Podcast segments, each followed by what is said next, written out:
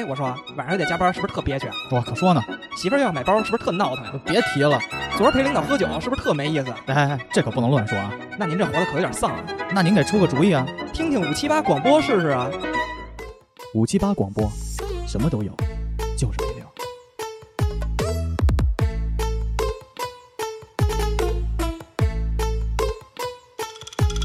大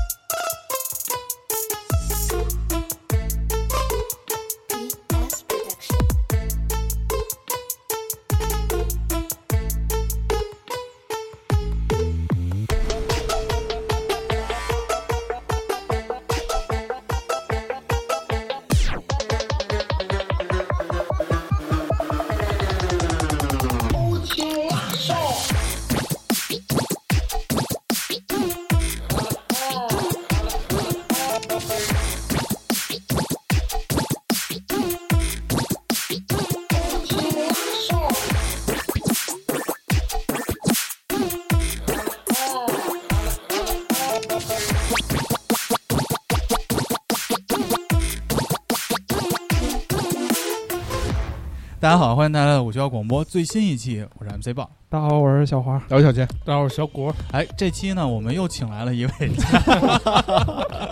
这样，彪总，下次你说你就直接直接入就行了。你说大家好，我是是彪彪啊，你可以，你可以在我前面入，别别在我前面入。别！大大家好，我是我是绿客，我是绿客啊，绿客一个视频自媒体创作者你找一个话题，啊咱俩聊，我弄弄头发，啊 我用开个美颜，对不对？你在你在前头介绍开箱也比较乏味，啊！然后我在后头搭下茬儿。哎，可以，这有点有点我 牛逼牛逼有 有可以可以可以。我我是你是小助理吗？你们怎么把张绍刚给请来？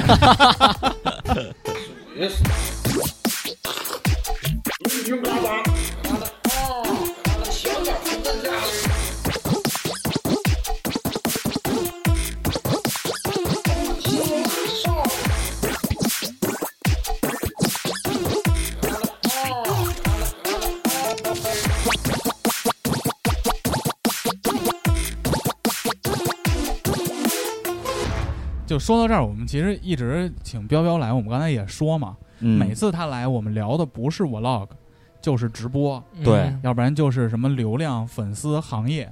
嗯，但是其实我今天跟他就是刚才在楼下抽烟的时候说这事儿哎，我要说我不抽烟啊，真是啊，对我我抽 啊，家教这么严吗？没有，我不要给大家树立这种形象。对对对，哎，然后我跟他聊，其实我发现他说他们最近接一场直播，还有现场还有导演，嗯还调动情绪。对，后来我一下就觉得，我说其实彪总也是上班的，是，其实不仅不不光自己做视频，我还真上上班班了，还我还我还我还真上班。对，因为在我眼里一直是个明星嘛，嘿嘿嘿，可所以别了。所以我们就说这期我们能不能跟彪彪聊一聊？现在不，未来是，对，对未来是。我是穿越回来的。就是我们聊一聊这个直播背后的人，就是我们其实，在很多直播中看到的都是一个主播，偶尔会有小助手的露出，是，对吧？现场有时候露出，有时候有一些 有一些翻车的情况，才能看到工作人员。对。但是其实彪彪，你平时对这个直播你是做什么工作呢？其实我先说一下我上班的内容。我上班，对我上班其实还真的挺有劲的，就是在大家可能觉得还挺接触到很多平时接触不到的事儿和人。啊，我做的是这个这个短视频平台市场，然后 BP 电商的这个也不能叫负责人吧，就是负责人，负责人，主要是做电商，BP，就是帮助电商，然后做一些市场的活动，做一些市场营销活动，比如说明星直播，然后比如说一些大事件的直播，或者哎。一些这广告个比如说明星直播，其实，在你们嗯那儿来看是市场活动是吗？是这样的，因为普通的直播呢，可能比如说你大 V 啊或者怎么样的，他再怎么直播，他也就是在端内搞。那内明容输出，对明星直播是我把明星请来请来，然后把他的粉丝能够让他在端外有一定影响力，带着我们的快手电商或者快手在端外有一定影响力，所以这嗯算市场的事儿市。场的事儿。是，我很早之前就搞过，嗯，你嗯，你是请谁了？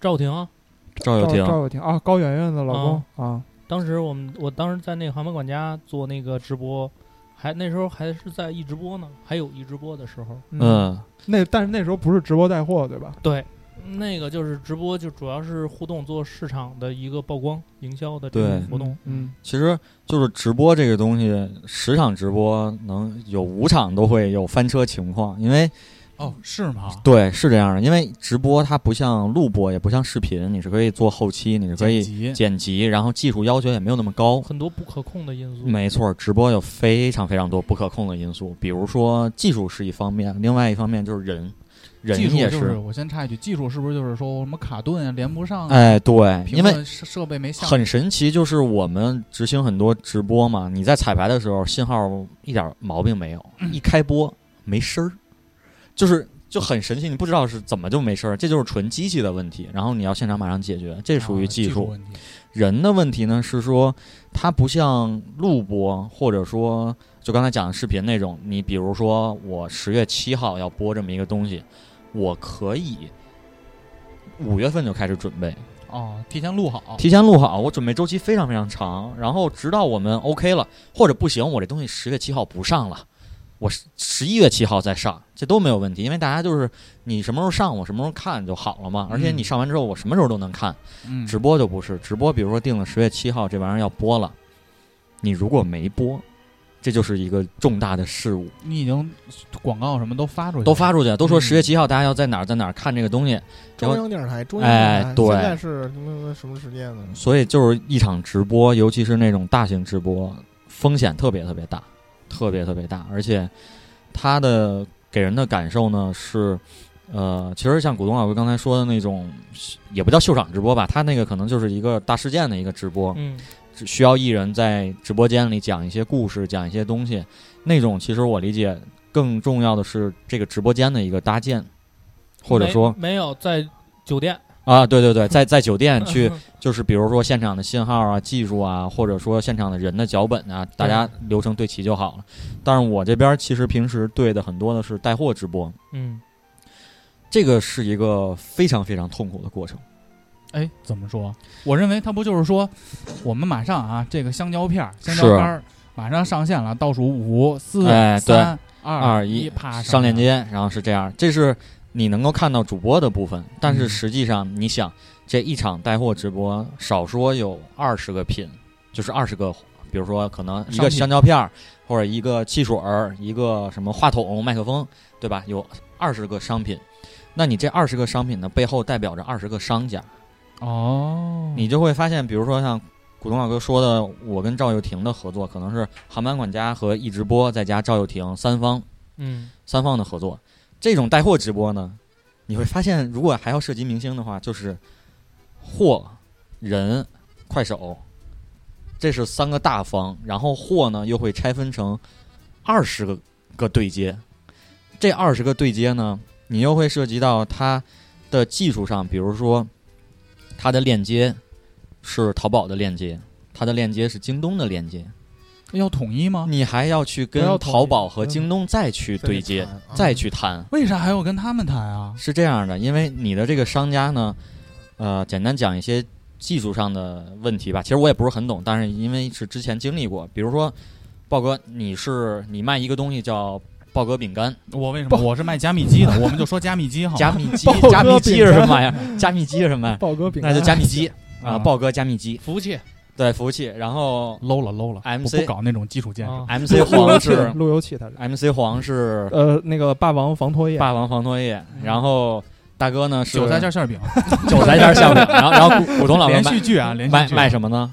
我卖卖参，买海参啊，盲海参海，参盒卖盲盒，卖盲盒。参吗？卖海参啊，盲盒盲盒，咱们咱们就说这几样东西啊。啊首先是我可能是我要跟明星说，我说这场我们判断了一下，有这几家儿，比如有盲盒，有加密机，然后 加密机没什么什么道理，对，没什么道理。我就假设 说，路由器吧，路由器。假设说这几嗯这几个商品是比较能带出销量的，我要跟这个明星谈，我说你这几个品有没有排斥的呀？比如他说是加密机什么玩意儿，这不这不没不跟我没关系。跟韭菜馅饼排斥了。对，韭菜馅馅饼不行，我有一代对，言。今天是生活 生活生活的这个生活品类的，品类，对加密机算什么？韭菜馅馅饼要求你牙上必须要沾个韭菜，对，哎，那明星就一听，首首先厂长来站那儿看着墙，我明星说：“哟，厂长怎么生气了？”然后导演说：“那看你呢。”那种 首先这是我第一次开这个玩笑，无聊 好开心啊啊！，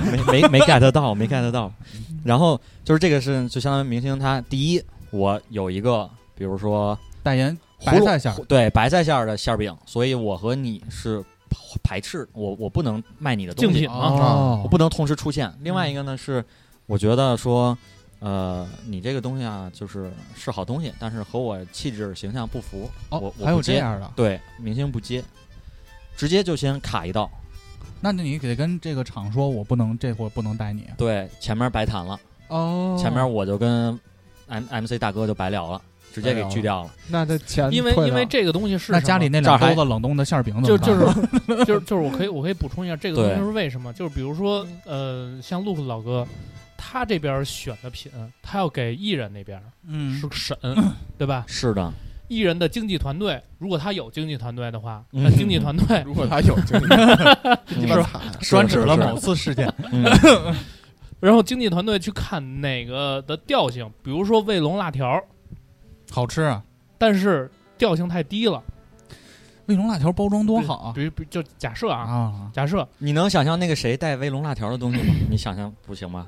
对啊，人家就想比如说带这个这个可乐零度可乐，或者是对元气森林对，这种稍微哎洋气一点的，是的，对吧？嗯就是或者是比如说一个高端的什么那个那个什么那个那个那个矿泉水儿哎，百岁山，就这种可能符合调性使点劲儿也。就喊到百岁章 了。因为我因为我也想不到他能带带带得了什么，你知道吗？嗯，然后一经济团队就说：“哎，这个我觉得这个调性跟我的艺人以后的长期发展，包括他可能以后比如说接代言啊，对，他就不好接了。背书什么的，是符合的，那这个行。如果辣条，我操，这不行，这跟我艺人的发展形象不符啊。比如说你让葛优来代言霸王防脱，哎，就对这就这就不太可能。哦，但王源可以代言 Marble 啊，对，可以可以可以。太坏了。所所以经济团队这这块儿他就会卡一道，是的，不行的话，完之后再跟陆克老师说，这这些东西我们不要，对，不要而且是无哦条件的，就就是没有任何沟通的余地。是。不能换明星吗？那你是求着人家办事儿的，对。啊人家是能给你带来效流量应的对对。带来流量的。然后这是卡完一条，卡完一条，那可能这个韭菜馅儿的这个 MC 大厂厂长 厂长，说说说我给你加钱，加钱，嗯。我，操，砸你！砸砸你。砸我八下半辈子的八十万。饼我全他妈包了。是比如说八十万，八十万你你你太费算了，下半辈子。哎，八十万是八十万纯给主播，八十万纯做坑位费，就是坑位费嗯纯给这个主播或解释者给解释什么叫这个明星。坑位费吧。坑位费可以这么讲啊，刚才说二十个品一场直播里，那么就会对应二十个坑位费，啊也就是说我要占这个坑儿。广告位，哎，可以这么理解，就是相当于我要，比如我是主播买，门票，我是李佳琦，哎，对，搬门票搬，那儿一嗯我这场开放二十个位置，你谁交钱了，这个位置归谁，嗯，拍卖拍卖啊？不拍卖我会定一个价格。，OK，一般卖货卖的好的主播，他们都是不要坑位费，我纯是选你这个品，我觉得韭菜馅馅饼能卖的特别好，我就说我挣你佣金，我挣你百分之十五的佣金抽提成，抽提成。你卖一百块钱一个馅饼，我要挣十五块钱不，要底薪。哎，不要底薪，我就是卖多少多少，这样也能显示我的一个诚意，嗯，对吧？然后你也不会亏就，比较自信，有这个能力。有这个能力，按照 CPS 来分成哎，没错 C 四怎么又出出出现一个 F FBI 的是吗？就是解释解释呃 CPS 下单消费，然后再分成，这是 CPS。信息化商业合作，嗯啊，呃叫，click per sales，就是 per sale，还不是没有啊 S，预售提前啊提前就是你卖了多少卖了多少给你多少钱。对，因为它还分 CPA、CPD 什么 C C CPT，C P A 我知道，然后就接着讲，这就是嗯坑位费的意思。那可能我一般的坑位费呢是十万，十万一个坑，嗯，Look 那的坑位费十就某某一位主播或者某一个明星吧啊，他十万啊。结果韭菜馅儿的这个馅儿饼呢说我包场，八十万，我就要你这一个坑位。我操，这不闲的吗？他就喜欢这个明星，就喜欢这主播，就想这个商品和这个明星能够同对，框我，就想让他这个满口都是韭都菜，都是我的这韭菜馅馅饼。那他会在几二十个坑位上往前掉。不，我会把他给砍掉。哦你知道为什么吗？因为为没给你，因为哎 那跟我的行业有点相似了。因为这么讲，就是如果真的就可能啊，艺人他会觉得，或者这主播他会觉得这八十万是 OK 的，因为他的赚着钱了。嗯，但是呢，我们会判断这个东西其实不利于这个主播他的长期带货。啊比如说帮他砍一刀。，对，这就像一锤子买卖。那如果说给了八十万，这个人真的接了这茬儿了，结果没卖出去，就开始黑他了。哎，那可能这大哥就说说，我给你八十万，你给我卖出去八张，哎呦，八个馅儿饼，卖八个馅儿饼，我图什么呢？这不是微张一家子够了。微博上有好多这种那个发视频的那种老板，嗯，就说我就是个傻逼，我给他这个钱，对，对就是就是他他花了很多钱，但最后其实没带出去没带出去。所以我就得先拦一道。那我就说你这个不行，你你人家不同意，你给钱也不行，因为你给钱会影响这个人的长期的一个 R O 啊，就是影响你的你的 ROI，你的 ROI 嗯肯定打不平。等会儿，ROI 就是投入产出，对可以这么理解。那这会儿我作为厂长，我就对你提问了。你不拦我吗？对你这点自信都没有啊？我我没有，这这我可以，啊因为在事 在事前我没有，我在事前我可以承认先把你拦住，我就嗯告诉你这不行。隔行如隔山。对，因为我没有必要挣你这个钱嘛，因为嗯我们做这个东西只是为了曝光，为了正面的效应。他后边那坑位多的是，对，你想，真的是一明星，他就开二十个，那不全是来抢的吗？哎，他这个活儿有点像那个干招商，对，嗯，对吧？招商就是那个商场里那个招店铺嘛。这是最开始直播带货最开始的一个环节。其实就是把就是招 app 商上那个 banner 页变成了人，对，你这么一说，我我就瞎说啊，这跟嗯没有任何关系啊。嗯，我感觉你这个环节中间会有很多可以操作的这种，其实是你比如说讲啊，我右边跟主播说说这个品能卖的特别好，左边跟商家说说你这个得加钱，加钱，然后主播就喜欢你这个品，嗯，那确实是可以这样的，嗯，可以有，对，确实是可以有。当然这个其实那风险很大，不合适，有问题有问题嗯，是有问题需要我这我这种人来处帮超忙处理。比较专业的。然后这是直播带货的第一步，哦，就是你要是招商选嗯招商选品，那么接下来呢，就是会进入到说，呃，洽谈嘛。你你相当于大家都开始走合同、走合约，跟商家走、跟主播走、跟艺人走，大家来聊说这钱怎么分。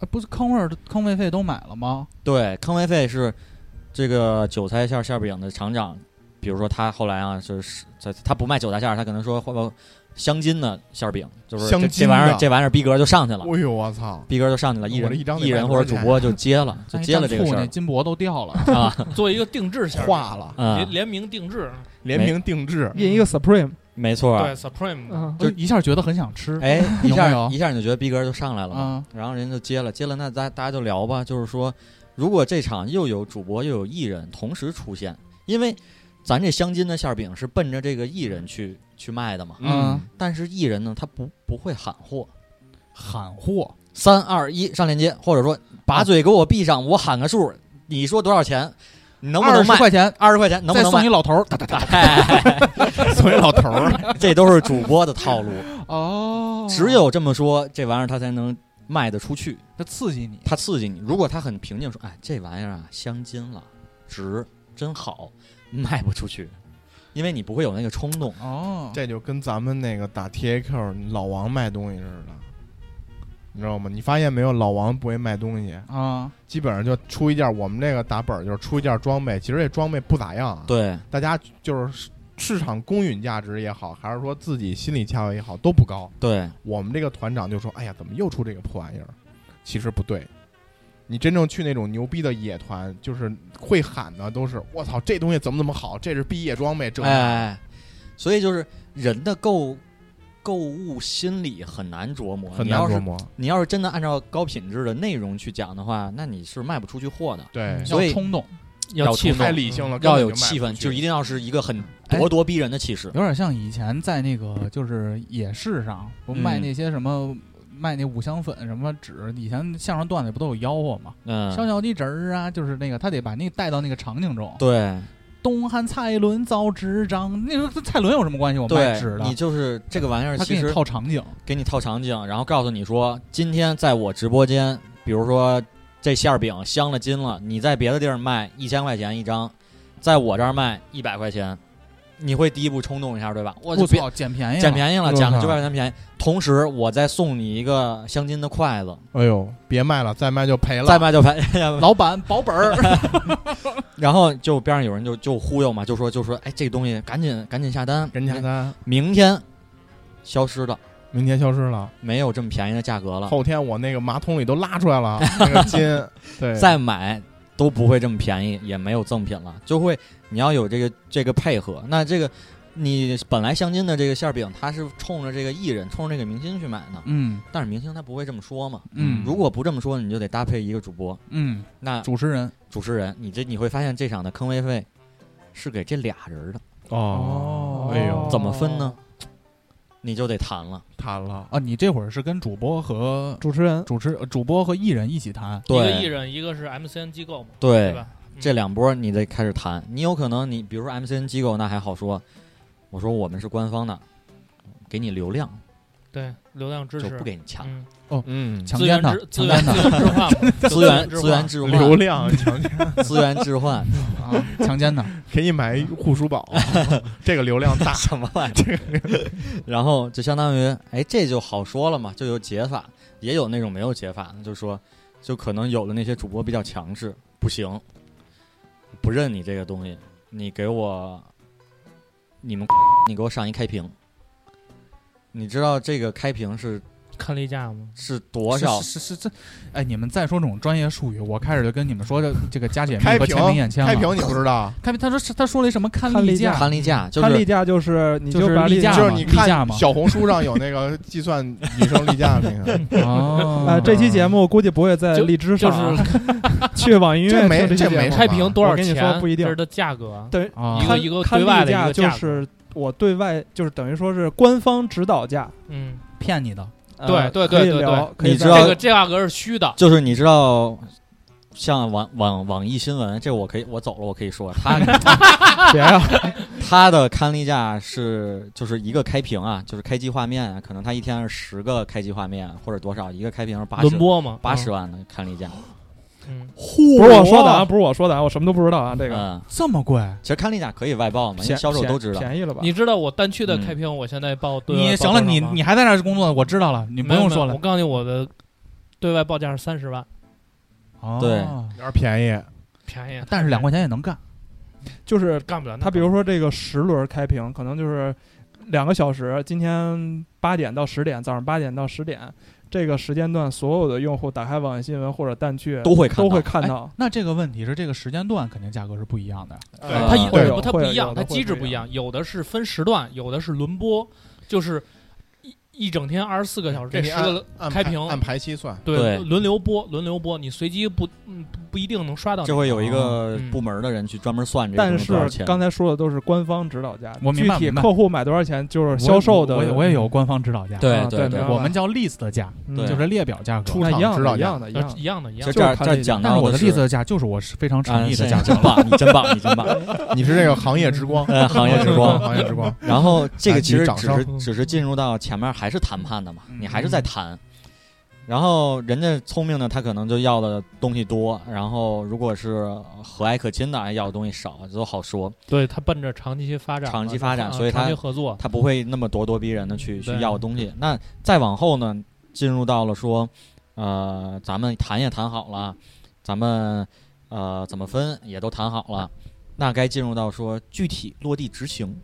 执行执行呢，这个事儿就不像是我觉，得这是最麻烦的。没错，它就不像是普通的活动了。你像刚才咱们讲，你执行你一场直播二十个商家，你要跟二十个商家再去对接，比如说他们的天猫链接是什么，他们的优惠券儿要走定向我，想想就头疼这事儿。哎，你要跟二十个商家去对，就是什么叫消费，就什么叫优惠券定向呢？就是比如说有的主播，刚才咱讲了，你今天在我直播间买是最低价，为什么？因为我给你上优惠券了，嗯，满减优惠券，满一百减五十，举一个例子，随便说。嗯，那么这个券儿很有可能它有的是在 端内直接进行消费，有有一个叫 的一个功能，嗯，你不需要跳转天猫，不需要跳转淘宝，自己的电商平台，自己的电自己的电商平台。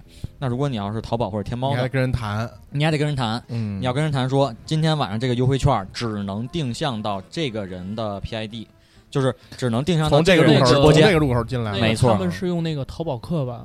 对，淘宝客啊京东联盟都是这样的。我上周刚学的，我操！它都是有后面的一整套系统，就是你还要学京东的那一套操作，淘宝的一套操作。，对，定向计划，你要在很短的时间内和这个二十个商家都定好了说怎么样的一套促销机制，而且你要保证在我执行期间，就是这个直播间直播期间，全网其他的地儿不能有比这个便宜的。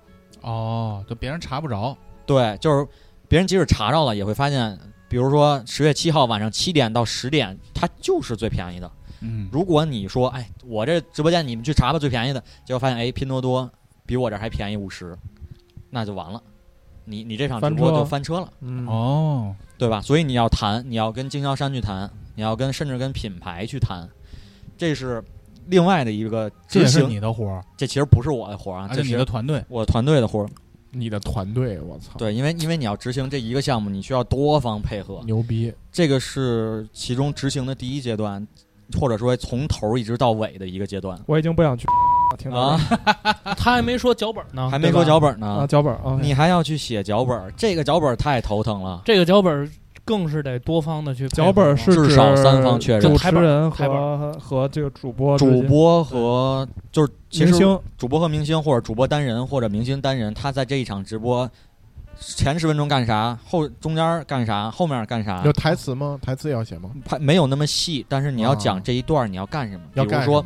你要介绍这个商品的卖点，卖点在哪儿？卖点在哪儿。嗯，同时，你还要和，比如说和主播有一个互动，我们这块儿要讲什么梗？比如说我嗯。这个明星，我前一阵儿我上《乘风破浪的姐姐》了，那我要在直这直播间里我跳一段那个舞蹈，哦我操，哦，写好，对你都要不能现场 Q 呀，你现场能不行，现场 Q 人家艺人经纪团队，那我我不干，急你急眼了。你可能让我唱一首，歌，我是另外一个报价了，我就不是这么多钱了，哎呦，所以你要提前写这个，因为这这个经纪团队之前他得看，我得过这个脚本儿，我要知道我的艺人到底在这个直播间我要做什么事儿，几几点做什么事儿，几点做什么事儿，几点做什么事儿。有没有砸线挂翻车的这种情况？呃，没有，大概率还没有，没没有。人敢砸现挂，没有人敢砸现挂。怕翻车，就是对这个翻车就真的是 除了我们对走了对接的某某一某一位 某一位艺人以外，不，啊关键是 如果如果是砸那个，比如说主播他砸了现挂了给艺人了，艺人其实还好，他可能为了保证自己的这个形象，，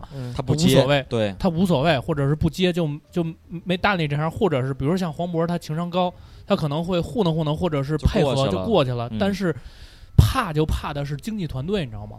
嗯，或者是事儿逼的经纪团队，或者事儿逼的艺人，他会事后跟你找茬儿，或者是当对，场说你这违约了，对。你赔我钱，啊，就这样，哎我最近看了一档节目，嗯。那个就是吐槽 吐脱脱口秀大会，嗯。他现场因为有一个人是弹吉他说唱王冕。王冕他啊唱那个笑话，啊。然后那个李诞就现场 Q 大张伟啊。说你不唱一段儿，啊，但是大张伟现场就说没准备嘛，对然后就胡来了一段儿，啊。那其实这个就是违约了。其实如果严格揪的话，它就是属于增加项目。那你要嗯经纪团队要要钱的话，就可以要。啊就跟我上次见那个后海大鲨鱼，嗯然后等节目录完之后，我就我就说那个付安姐姐，我我特别想跟你合张影，嗯然后那个嗨傅安傅安说哎就来就就招手让我过去嘛。然后我那时候瞟了一眼他们经纪经纪人，他们带了一个经纪人过去，经纪人特别小，我估计也就大学刚毕业，我就看就脸就瞬间就是黑了，对巨黑那种。然后我觉得可能我是不是应该先跟他经纪人？但是我后来想，经可能想的是，哎呦，这脱发不是真菌 你知道我在对合同的时候，我们合作过的艺人啊，在合同里明确写，现场和工作人员合影不能超过五张，哦而且要而且要保证这后面的五张合影不会用在什么饭馆啊商商不会商用。某乘风破浪的之对一是吧？啊，这不能说，啊，你就不不能，就是你要在如果如果这个他们发现了，你是违约的。哦，另外还有还有很多艺人，他们都会写出说，在呃合作期间或者活动执行期间，要给我准备独立的卫生间、独立的化妆间。就怕有人看见拍去对？，独立的化妆间这好弄，独立的卫生间，弄一盆儿啊，你知道，就是这种事儿。当时我看到的时候，我就我也很懵逼，我不知道这怎么给你配合。然后那就只能跟人就是聊嘛，大家就是因为其实之前我也很少点水。之前也很少接触这种 BD 嘛，不像古董老哥一直 BD。后来我就发现啊，很多人啊，他提要求不是说按照自己的一个底线去提，他是先按照别人的底线去提。对，提多点儿，我先提多，我先提一堆事儿，然后你们再砍再砍再砍。嗯就讨价还价嘛。最后给他买了一个成人尿不湿，我跟你说这些事儿啊，嗯，都是罗纳尔多的贡献。金嗓子喉宝是吧？对对金嗓对金嗓子喉宝你。像当年肯定就没有这种条款，吃个饭吃个饭呗，啊，对吧？你看那好多那个传销的那那那些就是头目，嗯，他们都跟什么奥巴马呀、小布什啊合影合影，不是传销成功学，成功啊对对咚，掌声，好多好多，所以你说你说有这个要求吧，你也能理解，能理解。也算正常。但是就是他就会有的人，如果事儿事儿多一点，那他真的会拿这个东西去卡你。嗯，咱接着说回来，这个执行就是刚才咱说到和店铺去对接，那你这二十个你就先去对去吧。接下来是对脚本嘛，脚本呢讲到说你会涉及到这个东西的商品卖点，那你要跟商家对，对因为因为你不能胡胡来嘛。商家的 slogan 啊什么的。那比如说我啊我现在是霸王的市场部的老大，我说你这个明星，你现场给我拿一盆洗丝头，这明星直接给你拒了，那不可能。这不可能。嗯，而且之前合约里都谈完了，对，而且你你刚才讲说跟商家对这点是为什么呢？很多商品你是不能随便说的。不能随便说。你如果说这个汽水儿喝完了能瘦，这违反广告法。啊就这你段话这段话录下来，嗯，直直接你你就是人家这个这个你说工商卖局就来找你卖，卫生巾的，你不能说厂家要求你这个明星当场给我换一次卫生巾，那你这算虚。假宣传。虚假宣传，对，然后而且很多呢，你不能说罪，就是很多广告法里的东西在这里都适用，所以你那个那部分的词儿一定要是跟商家确认，跟那如果跟我说确认我说这瓶水是我喝过最好喝的，你这个就有很有很有问题。是我喝过的呀。这可以，但是其实很有风险，因为你想，如果你作为主播来讲还好说，你如果是明星来讲，这句话就有一个很强的一个代言属性。但凡有这种模棱两可的，就是觉得不确定性，他们都会拒绝。就是你要再代言，你比如说你喝了这个怡宝，你要再代言百岁百岁山去，那这个就不好说了，因为你说过怡宝是你最好喝的。对，后来我喝了百岁山，确实更棒。主播没问题，主播啊对主播就可以像你是随便说嘛，嗯没没有大大风险。但是你这种对大的活动，你以后要是红了，那个卫生巾厂家说不定还真能让你现场换一个卫生巾，钱够可以嘎屌，可以开上，嘎懒子，看那个北工大北工大那事儿了吗？啊五五倍楷模。五倍楷模。昨天自烟那个昨天昨天我们学校有一个学弟，然后觉得那个影响他学习了。嗯，哎性欲，这完了，这完了完了，那个荔枝去上不了了去 去音乐去音乐关注五七八广我播吧。要这铁棒有何用？然后他就在厕所里练了一首《葵花宝典》，哎呦，嘎了嘎嘎了，后来就管他叫嘎子。这是大学真是干了事儿呢。接着说，接着说。然后呢，就是咱们比如说进行对这个脚本的环节，对完了其实都是三方都 OK 的嘛，都是嗯 OK 的一个脚本。但是毕竟直播嘛，你你你突然，即使前面有提词器，你现场随意发挥也没人拦得住你，嗯，嗯，这是一个肯定的事儿。然后接下来我们可能会进入说场地的选择。哦，有的直播啊，其实很容易。你像咱录个播客也可以开开直播嘛，但是你对于大的主播或者对于大的艺人来讲，我是有严格的出镜标准。出镜标准。对，我不能够随随便便的出现在一个装修很简陋的直播间中。哦，你要把这个直播间给我装修一下，或者我要挑一个非常 fancy 的地儿来直播，啊或者背景墙特别好对，换一个背景墙。要和我个人气质相吻合。然后这是这是明星的要求还是主播的要求？明星的要求，主播有时候也会有。主播他要求很简单，就是现场清人，不要有那么多人。但实际上这是最难实现的一个事情，因为你现场是大家可能看一个直播间里就一个人跟那儿唠嗑，然后或者说三二一上货俩人撑死了，最多仨人。但实际上现场，尤其直播带货的现场是有二三十号人的，其中就有你。就有我。太辛苦了。为什么有二三十号人呢？因为你在喊货的时候，我要比如说这东西库存一百件儿，大家赶紧抢，抢完其实很容易就抢完。尤其像我、我跟的这种项目，一百件儿，别说一百一千件儿都容易抢完。商家会说我一千件儿卖完了，没问题，我马上补货，哦我马上我再补再补一千件儿，或者再补两千件儿。所以你就需要现场有人马上去和这个商家去联系，说快，你们赶紧补货。商家不在现场吗？商家不在现，你想你你要是卖华为不可那个，能让二十个商家都来现场这儿看着了呀。对呀、那你让商家来现场，其实对你来说是一个很很难的事儿，或者说你给你自己找了一监督，哦，现场卖的好卖的坏，人家如果说是在现场的话，商家不干了，不干了那什么了，你给我再闹事儿。你给我这玩意儿就播了五分钟，你不行，你再给我播五分钟。我这服务加密机没卖出去一台，如果你不播，我现在就冲直播间去。你说你说这种事儿，你肯定不能让商家在现场，那现场还得有保安吧？现场就是得清人，哦，留的人都是自己人。都是自己人，所以你这加密机根本就不用这么卖，你把他直播间黑了，然后你再卖他加密机，他肯定要。这会儿这会儿就是你卖他了，你知道吗？这个加密机原价二百万，在这直播间里，如果你家需要的话，七十万，哎对对对对对，再送一老头儿。再上老头儿 怎么天天送老伴儿呢？我 是，所以所以你会发现，就是你进入到执行，刚才说选选场地嘛，那场地也很重要。直播讲究就是人货场，前面人咱敲定了，货也敲定了，就是这场。选完了这个装修乱七八糟的事儿，你还得看他的现场信号。哦，直播对现场要求信号要求是很高的，因为你这个东西是少说十几万人在看，对，嗯。如果卡那就是十几万人同时卡。同时骂我操，但是其实现在来说嗯。的那个信号什么的都还好了。很多地儿都要走专线，就是你嗯。不能用这儿的 WiFi，那肯定不行。对，它嗯都都那个什么移动的那个，你都要准备好预案，啊，对，移动 WiFi 啊，服务器又是你的买卖，我听着呢，我想着呢。嗯，都得都得有准备好然后什准备么什么自好预案。带肯定要走五 G 专啊，或者四 G 的就是那种我们那种盒流量我们去线下啊办活动，会有一个专门的直播团队去支持。然后比如说我们线下办一场就是演讲活动吧，然后你以为其实我直播就是扛接上这酒店 WiFi 就行了，但你到现场之后发现你走路得蹦着走，地上铺的全是大光缆，对，就是为了你的运营信号商专线，对你的信号网络信号一定要有稳，要嗯要有保障。嗯，这个是相当于你直播前的准备，就这玩意儿还没开始播呢。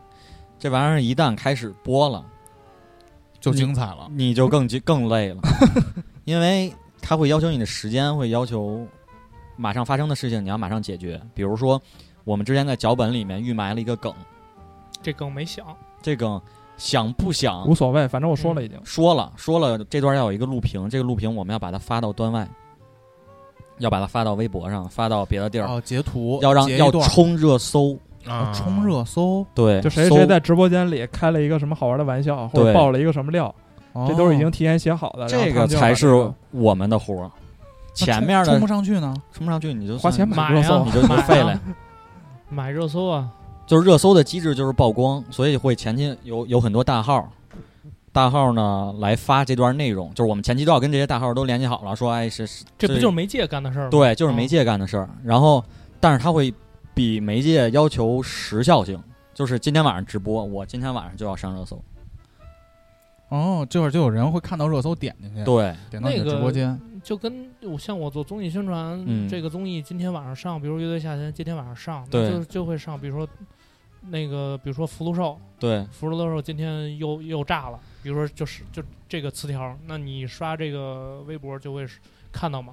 是的，这就是我们当时要做的事情。然后，而且你还要在端内让这个内容让很多娱乐号发，你需要在快手端内端外都有人看到我的这个东西才算成功了。嗯，不然的话，如果你只是不声不响的、很平平安安的把这场直播执行下来，我在这里其实是没有任何贡献的。我的唯一的贡献就是前面跟明星唠嗑、对合同，然后执行期端期间呢，把各个团队都伺候好了。这是这可能是我如果没上热搜的唯一贡献。那我的问题是我怎么知道来的这批观众是从哪个路径来的呢？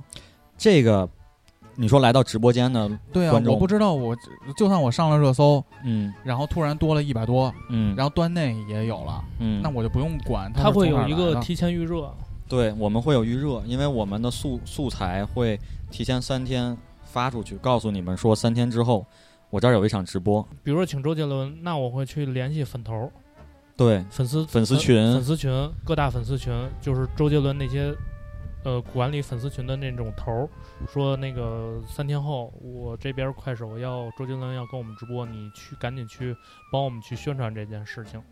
没错，要给粉头费用吗？嗯，也是可以理解为自愿置换，对，其实能不太给钱的就对，因为这些粉丝其实他们就是冲明星啊，他们一般有这种事儿，他们高兴还来不及呢，因为哦。会会给自己心爱的粉丝，他就会觉得这个是对我粉丝有好处，哦我提我要前知道冲流量这事儿了。我要冲流量，我要给他打榜，我要给他花钱，这是他们乐意干的事儿，哦。这个无所谓。对，这个是相当于你在直播期间了嘛，然顶多后给他们点儿小礼物，小礼物、嗯。明星签名照，就这种东西或者什么周边这种，而且你像在直播期间，你需要冲这些热搜，需要呃让大家都知道，而且你还需要实时统计销量，哦，因为你为了方便后面发战报嘛，嗯，所以你需要实时统计这些东西，然后包括一些技术上，其实大家会觉得说啊这技术应该很成熟，很怎么怎么样的，但是并不是这样的。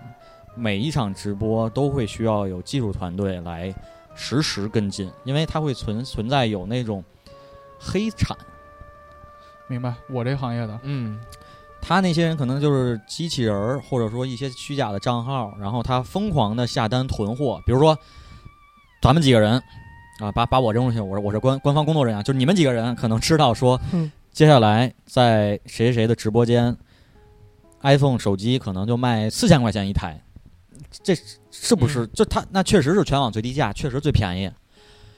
我倒手一卖就能赚一千，一台我赚一千，所以那就会有那种黑产，他们就专门薅薅你的羊毛羊毛，嗯，你就得需要说想一个风控措施，我如何保证说我这，比如说一千台手机或者一万台手机都是真真正正给到想消费的消费者身上，而且我们要把这个一千台的能够转化的比较高一点儿。比如说限购，对，比如说限购，那你限购你就要制定你的限购政策，你要，比如说可能这些人哎发现怎么全是一个人买的，或者怎么全是一个小区的人买的，那可能就我就会限，限你这个小区的人只能买多少多少件儿，就是这样，相当于你每一场你都需要有技术的一个保证。哦，就是一场直播呢，你现场有人在盯，你在公司有人在盯，然后明星团队有人在盯，大 V 团队也有人在盯，还有二十号商家也都在盯。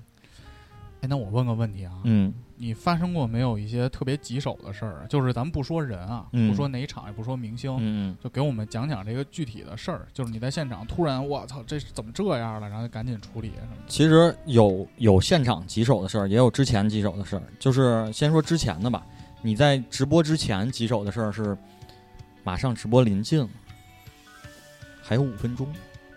明星拉稀了，都沟通过，少喝水，而且给他买那个成人尿不湿的，这解决了这个问题不存在。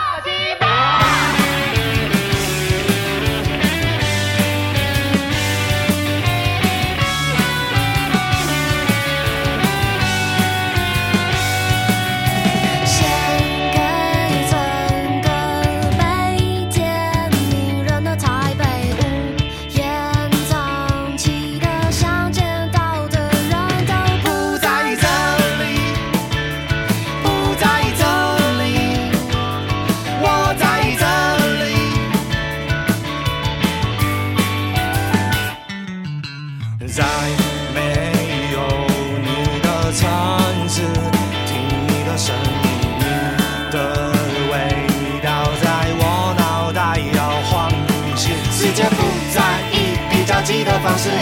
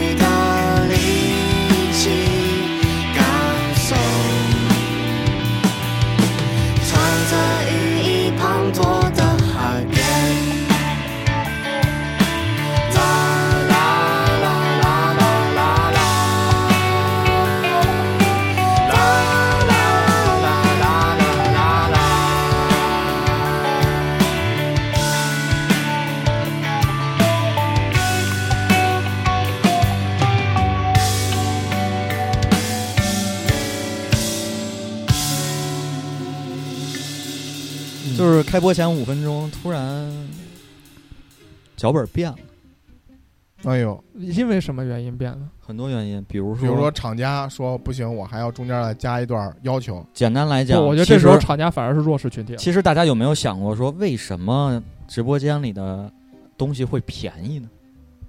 就是大家有想过这个问题，没有，它是真便宜吗？是真的便宜。我从来没有在直播间买过东西。你可以试试去看，它是真的是便宜，嗯真的是全网最低价。哦，几方面原因吧，一个是快手，我们官方有补贴，补了钱了；嗯，另外一个呢，实际上啊，品牌是非常非常痛恨你把我的价格打得这么低的。因为这个影响它的价值。没错，你这叫破价。为什么你看大家卖的都是苹果能破价呢？因为苹果它在美国统一的价格，不是，它在美国你破了价，他找不着你事儿。嗯，但是有些品牌呢，它就不是这样。你如果提前放出风，说我这个直播间里的价格多少多少钱，然后因为经销商是可以破价，经销商可以打折啊、清库存啊，什么都对他们都随便弄，随便弄。经销商可以这么操作，你品牌发现这个事儿，他是会找你茬儿的。他找你茬最简单的一个方式，把你所有链接全给你砍了，你一个货都卖不了。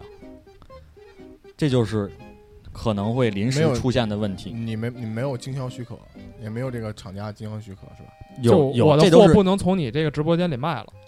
就是你我现在把你的库存我清零，对卖不了。你你说三二一下单，那就是没有，你没有那个，这就是出直播事故。但提前都沟通好价就是格，我可以给你不不不玩阴的，你知道吗？提前你也是跟经销商沟通，嗯，你跟经销商说，就比如说什么苹苹果授权某某某代理商，然后我们跟他去聊，说你这个玩意儿多少钱，啊，能不能便宜，呃，我帮你出货量大。比如说，就是说做联名，我们盲盒跟那个，比如那个之前我们跟卡姿兰做一个联名，跟什么东西卡姿兰化妆品，啊，化妆品。然后呢，这个？Sorry about that。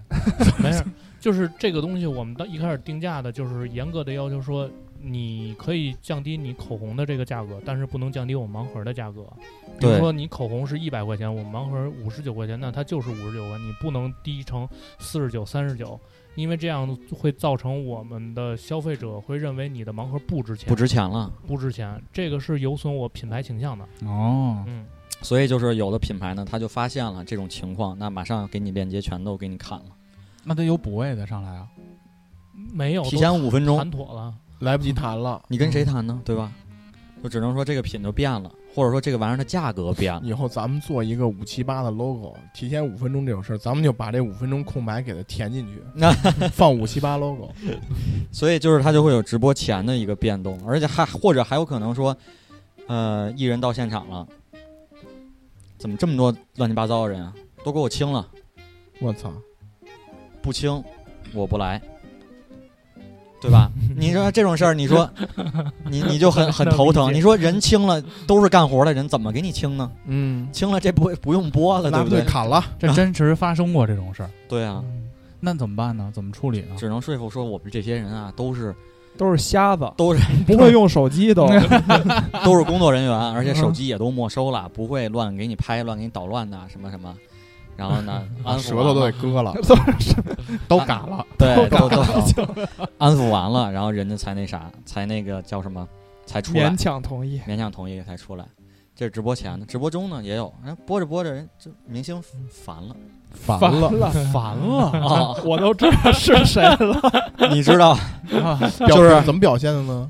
就是一场，其实啊，大家会觉得，呃，直播嘛，就是你看人家大的主播什么一播都是四五个小时、五六个小时，嗯很正常。但实际上，你要是一普通人，你去试，你去试一场直播，连续说五个小时的话或者四个小时的话，你会，你确实会疯，累累累，你根本坚持不下来。就是你的情绪也好啊，还是你的生理，就是口干舌燥，你都停不下来。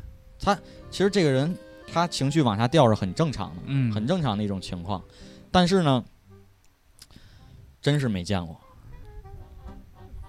为什么？因为这个局是人家传的，我们来配合，就相当于不不不不说了，明啊。明明白了，就别伤害到你这边的对对工作对对。嗯，就是你你就会觉得说这个东西呢，就你不跟我说，当明星烦了的时候，会有现场导演调动气氛。没错，就是我经常看看那个，我咱们听友里有模特嘛，就我看他们就是模特现场拍照的时候，，对那摄影师会跟他聊的，对对对对，会哎，再骚一点，不是，就是就是会跟他聊天沟通，其实是让他就是情绪一直保持一个。一直高高兴起来，高兴起来，调动起来，啊，对对对，得有现场的这种，还得跟他互动的这种，而且还得还得去实时提词，告诉他说，哎，接下来该怎么样，该怎么样了。然后那声音啊收不进去的，声音其实啊，如果是那种传统的综艺，是不要把声音收进去的。但是嗯对于直播来讲，它没有要求那么严格，而且哦你反而能把这个东西收进去，效果还会效果还好一点会好一点然，后有临场感，有临场感。打破次元壁了嘛。没错，其实直播最根本的就是为了说能够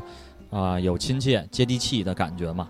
所以其实你像现场的这种人员的调动也很很复杂，你要调动主播、调动艺人，你要调动呃商家，然后你还要调动后面的技术团队以及整个的传播团队，是一场非常五六十号人的一个一场活动吧。而且我这边也和一些正经带货的主播聊过，他们的作息是非常非常恐怖的。嗯，我我聊的是一个在广州卖服装的，嗯，他呢是自己有工厂了，已经他做的很大，他工厂八百八百个人，他所有的衣服都是自己的品牌的衣服，他每天是晚上七点直播，七点播到十二点，五个小时，五个小时，然后再睡觉，睡觉第二天睡到中午，因为实在是就是挺不住嘛，睡到中午，因为他白天也没有事儿，中午起床，然后开始备货，开始选品，选今天晚上我们要带什么东西，然后今天晚上这些货都是什么料子，然后再查查他的运营团队，你们的后台东西。你们的后台东西有没有准备好？别到时候我带货呢，带特嗨，链接错了，别这样。他再再这么看几个小时，再看两个小时吧，然后吃饭，吃完饭带货。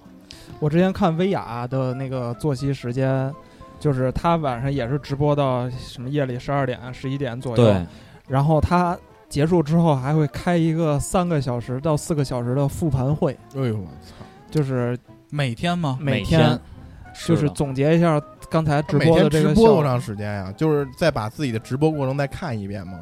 就是我直播中有没有出现什么问题，然后客户满不满意啊，就这种，就复盘，复盘完了之后，哎，可以回家了，吃个吃个吃点东西，然后睡一觉，可能也就睡个四五个小时，然后起来回到公司，然后那个开始选品，选品他们可能要花好长时间去选，对，然后化妆，化妆要花俩小时，就是就每天就是这样，累吗？MC 包觉得这钱是不好挣。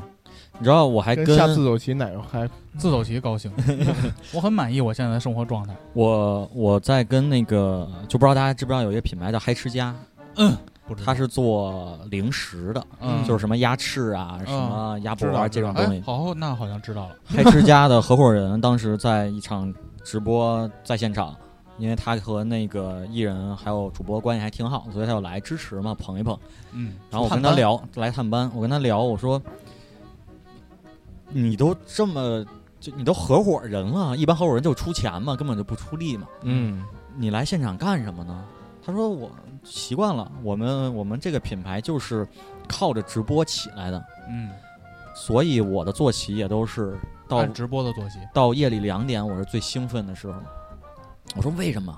他说你想，这帮主播或者说从事这个行业的人，你这晚上你就看你的销售额，百万、千万、破亿，你不兴奋吗？睡不着觉，根本就睡不着觉。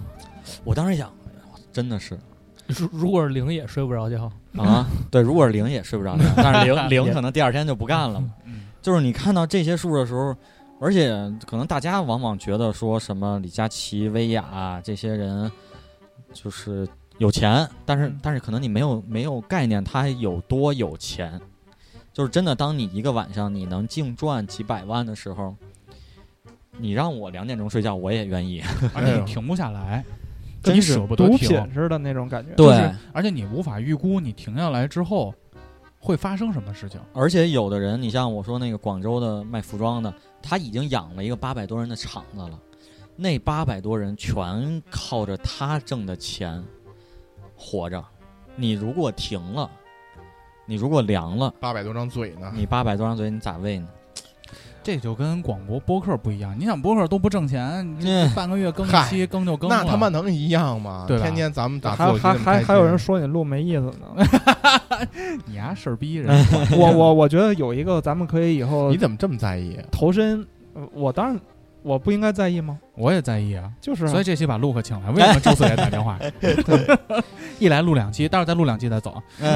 我觉得以后咱们可以投身那个心脏起搏器的这个产业。啊我觉得以后肯定会很多人需要这个东西。我是因为就是现在这个行业它，它来钱来的太快了，太快了。就是你真的是说你想不到，这一晚上会有多少人因为这一个直播间能把自己的车换成劳斯莱斯。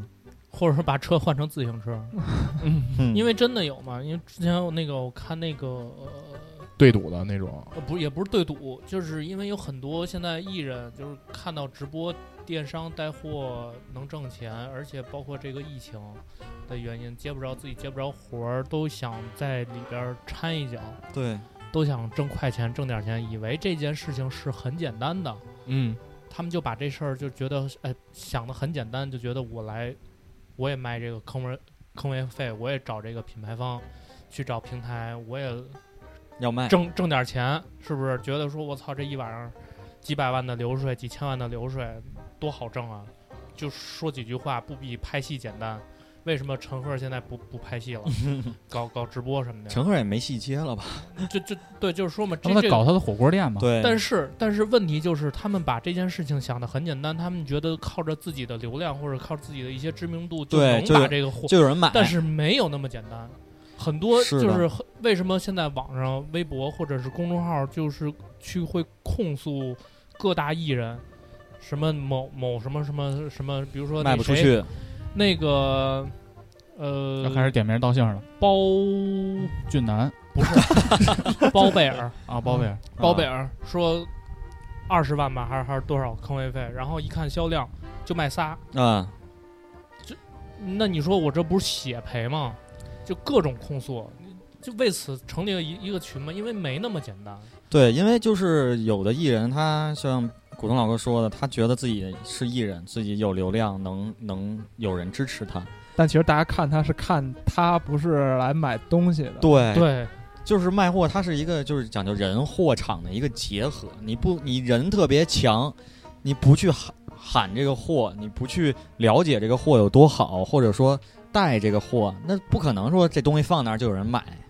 它不是那么简单的一个事儿。他有的艺人粉丝他的调性就不是带货的，比如说葛优，嗯比如假假设啊，就就随便说啊，你让葛葛大爷来录来直播带个货，如果他他他那看他的人可能觉得我操，葛大爷终于这这事儿新鲜呀，对，这事儿新鲜好玩儿，看看葛大爷能能说什么就是好玩的事儿，能怎么能逗我笑。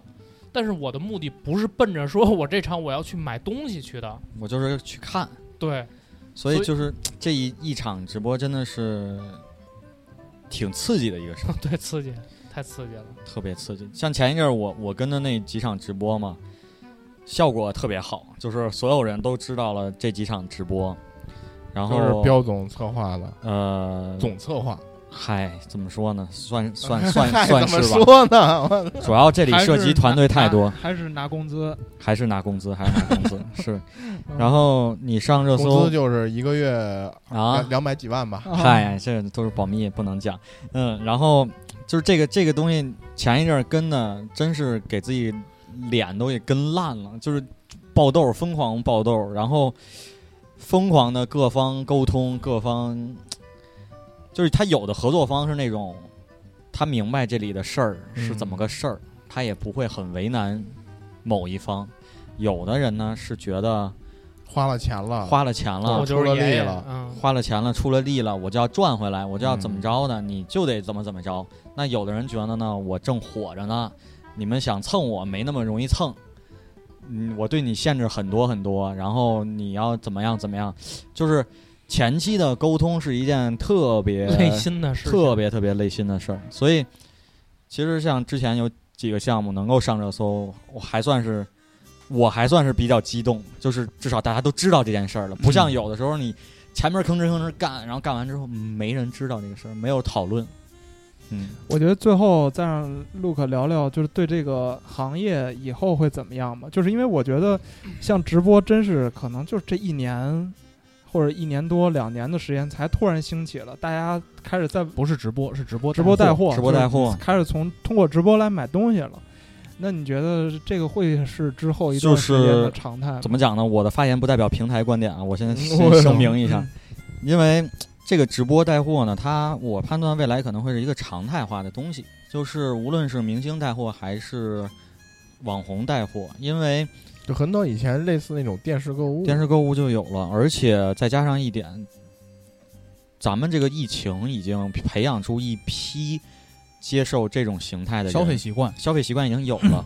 另外呢，它会成为明星代言的一个附加项，就好像说现在都讲究品品效合一嘛。我除了要这个词简直了，我除了要曝光以外，我还要真的能有销售量。嗯，嗯，那么目前来看，明星的直播带货是品效合一嗯，最合理的一个趋势、一个渠道。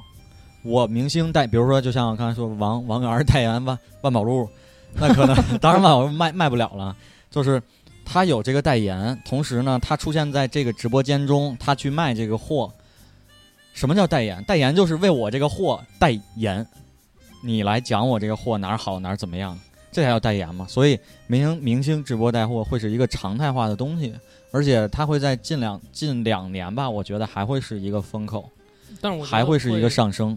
就是会大浪淘沙，对，会会大浪淘沙，嗯就是那些想挣快钱的人肯定就就被淘汰掉了。但是你要真的是有实力，并且你在精心打造你的供应链，无论是自有供应链还是和别人沟通的，就是协调厂家方面，你有那个议货议价能力，那样的主播才是真的 OK。其实举个例子，你看辛巴，就可能我之前讲过吧，但是大家可能对他还不是很了解。我觉得你对辛巴特别的崇拜，这个名字在咱们的嗯节目出现过好几次了。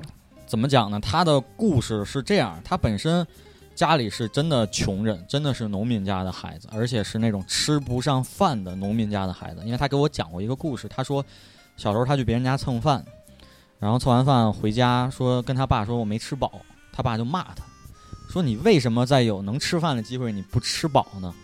然后这句话对他影响很深，所以他后来是去日本。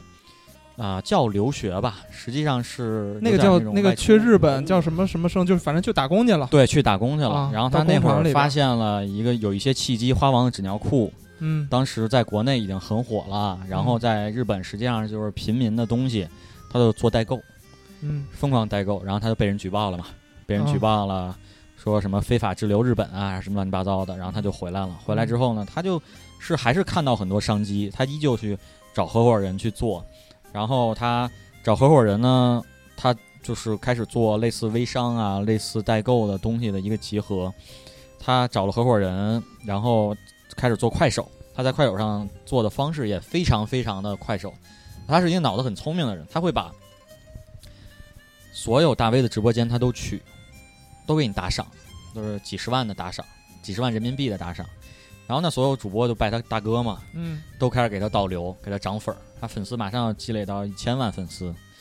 然后呢，他依旧说砸钱，一直砸钱，他把钱会砸在他的供应链上。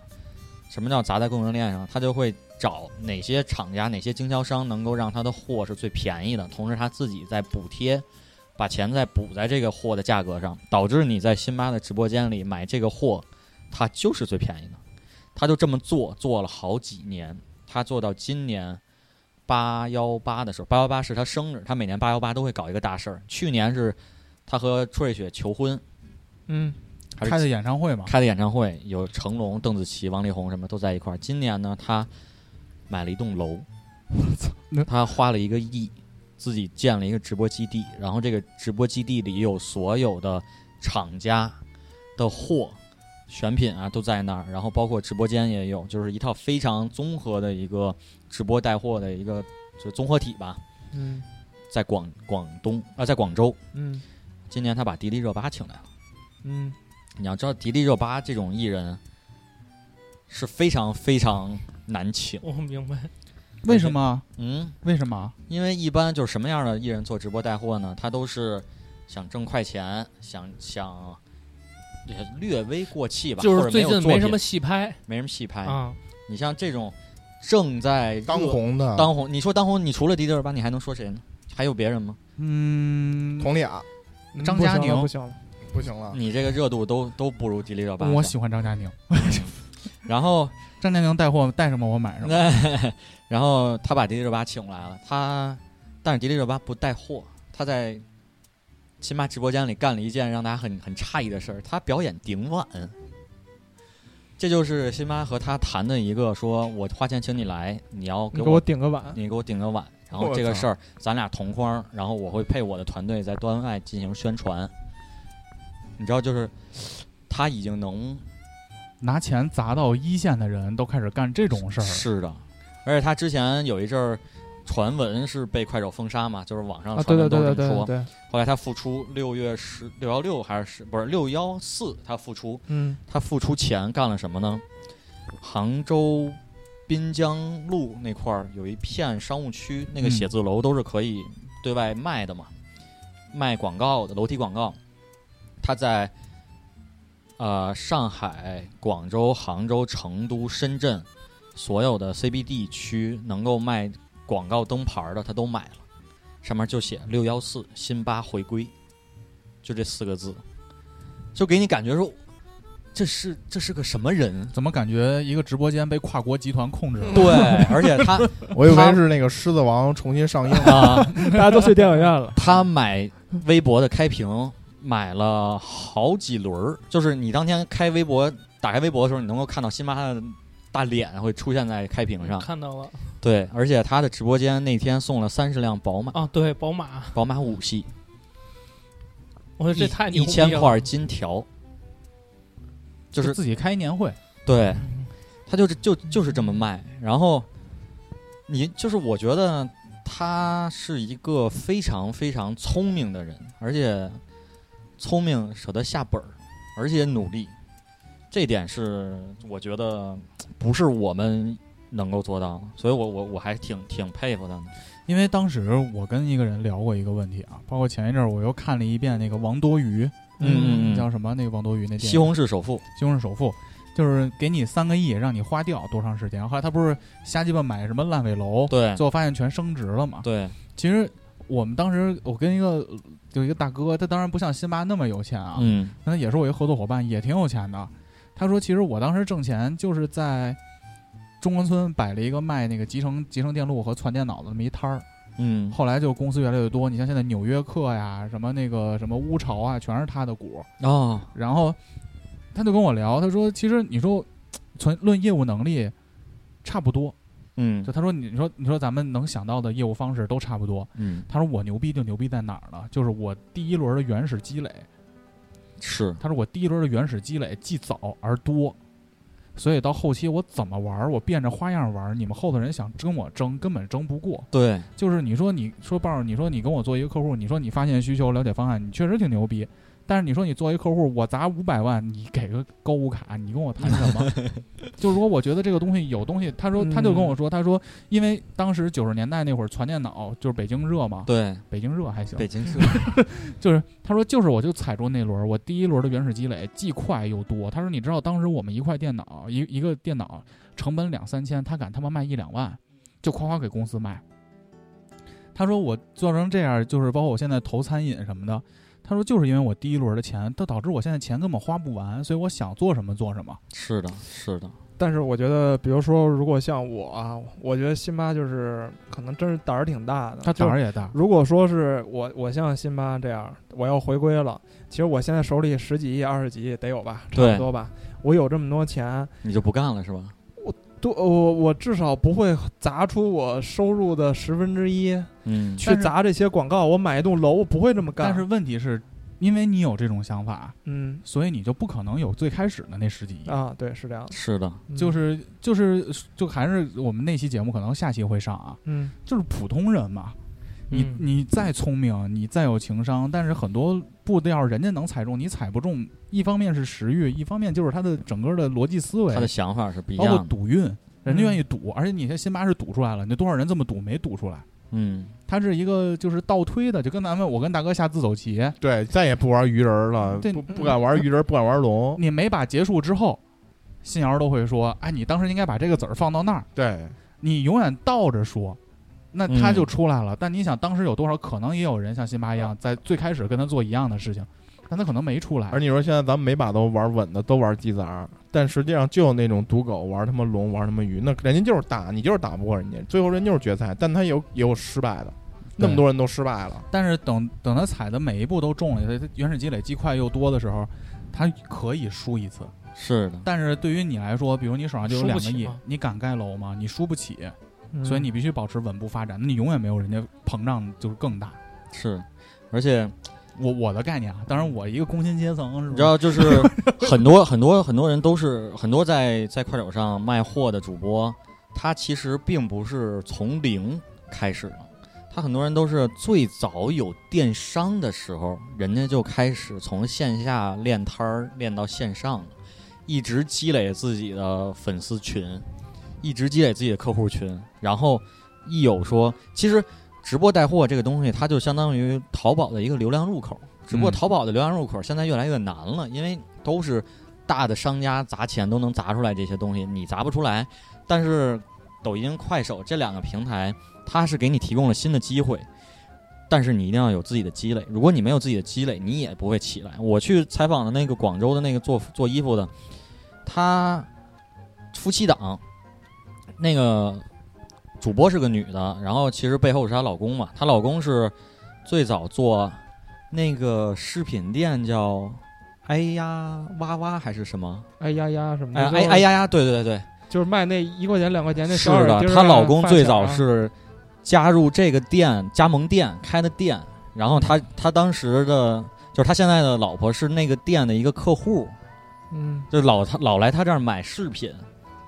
我觉得哎呀呀应该是咱们上初中还是什么时候？上大高中学好像还有高中对，就最早最早的时候嘛，应该是高中那会儿有旁边一般那个店都是檀木匠，啊，对 对。然后你想，人家那会儿就开始开店，然后卖这些饰品。有淘宝起来之后，他第一时间开线上淘宝店，然后有微商这么一说的时候，他第一时间开了个微商账号，然后有微信群的时候，他第一时间建了微信群。他现在手底下有二百多个微信群，这二百多个微信群都是他之前积累的客户。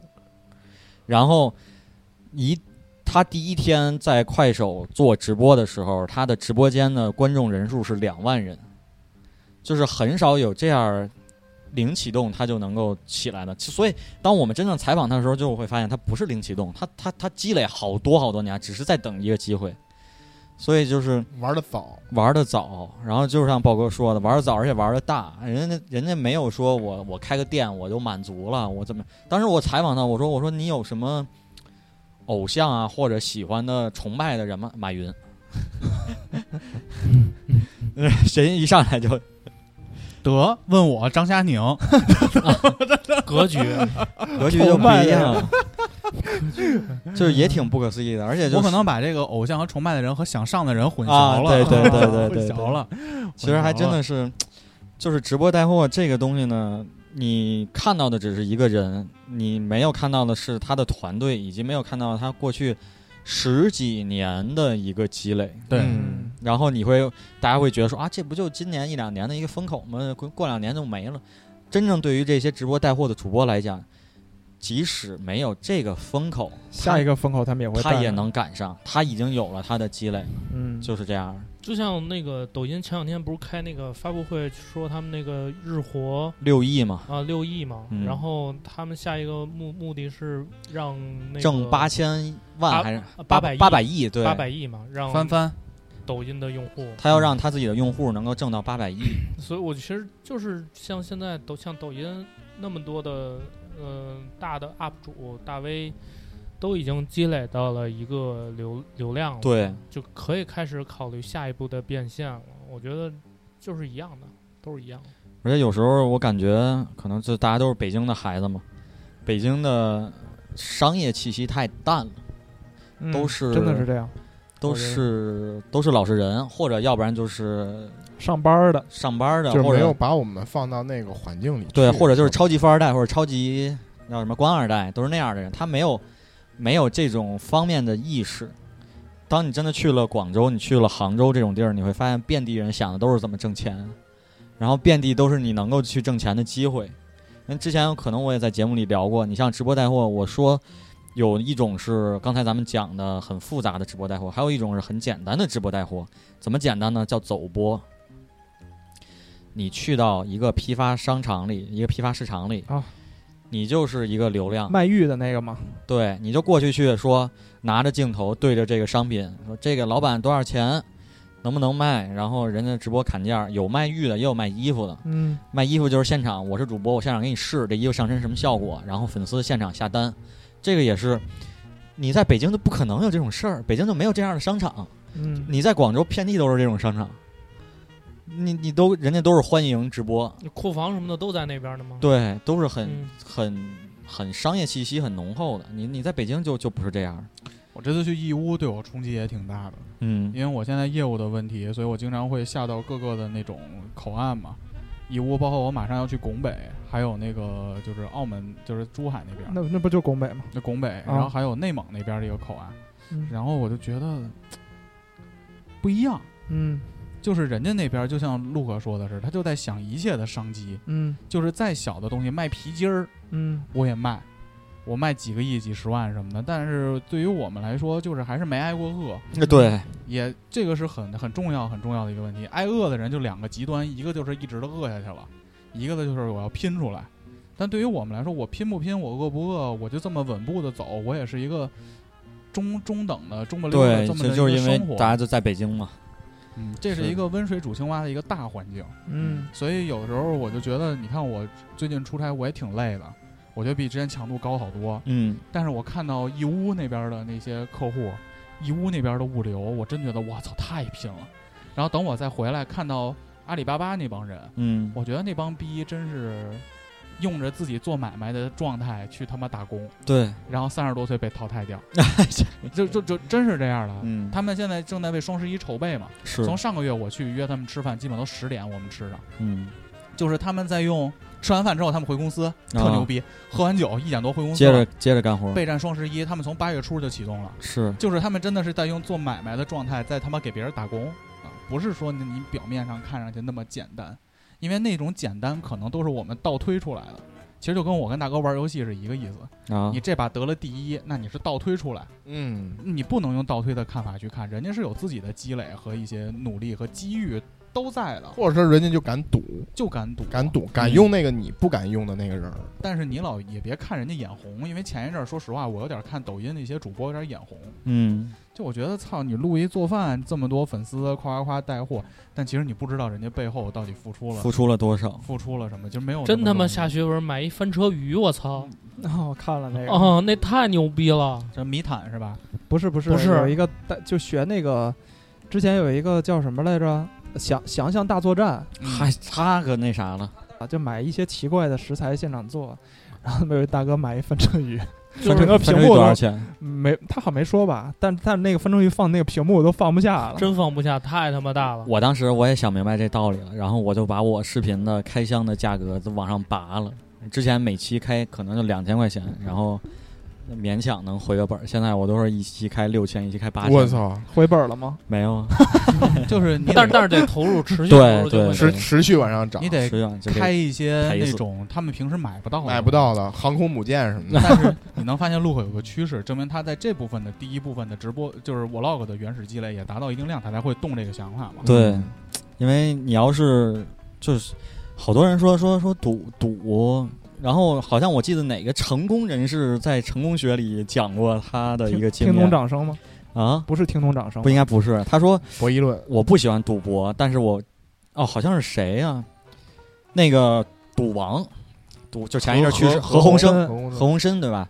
他他说他不他从来不赌博，对，但是他干的每一件事儿都是把自己命赌上去的，我这实在是太太那什么了。人家还是有背景，人有背景。嗯，当时马云卖短袖，嗯一件报价一百万，我直接报价一百五十万。我当时认为有人会报三百万，你看过那个吗？肖哥，那我们再次感谢陆克来又给我们普及了一下这方面的知识啊。然后又感受到了自己的渺小和无能、平庸。我操！然后今天晚上我要合一个标书，明天上午去封标，哎，继续打工吧。是哎，对，其实那个再补充一个，就是最近调哥不是挺火的吗？啊那个画画的北北啊，嗯，是吧？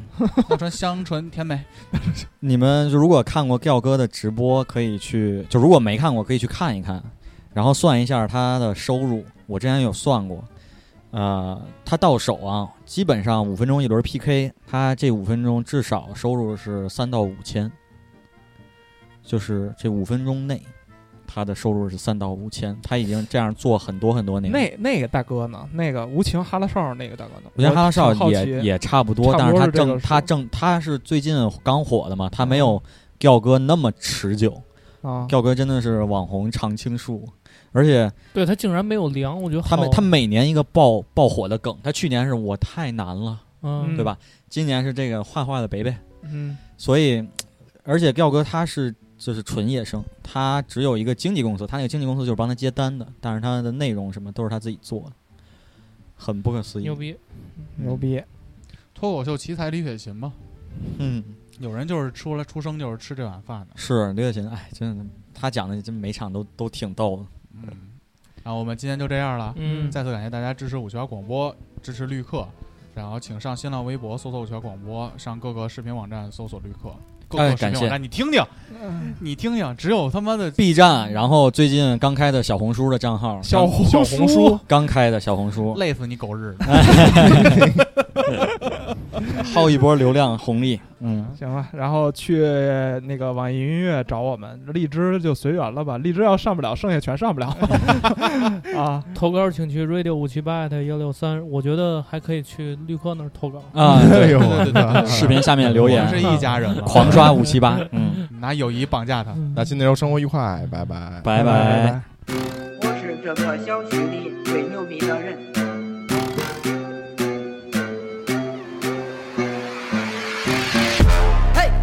我的屌！周围有人正在熬夜。嘿，快对他说狗是离谱，狗是离谱，俺是睡觉，做个乖宝宝。嘿，有我的屌！如果你的周围有朋友正在抽烟，注意他说 no smoking no smoking，一起戒烟，身体倍儿棒，一起努力度过正光，天天向上度过正光，一起努力度过正光，天天向上度过正光，要么敢爱敢恨，快意人生。要么没心没肺，单纯到底。不要成为那种懂得了很多道理，却仍旧过不好一生的人。你给我的票，票票！明天早上不要迟到。给我的票！戒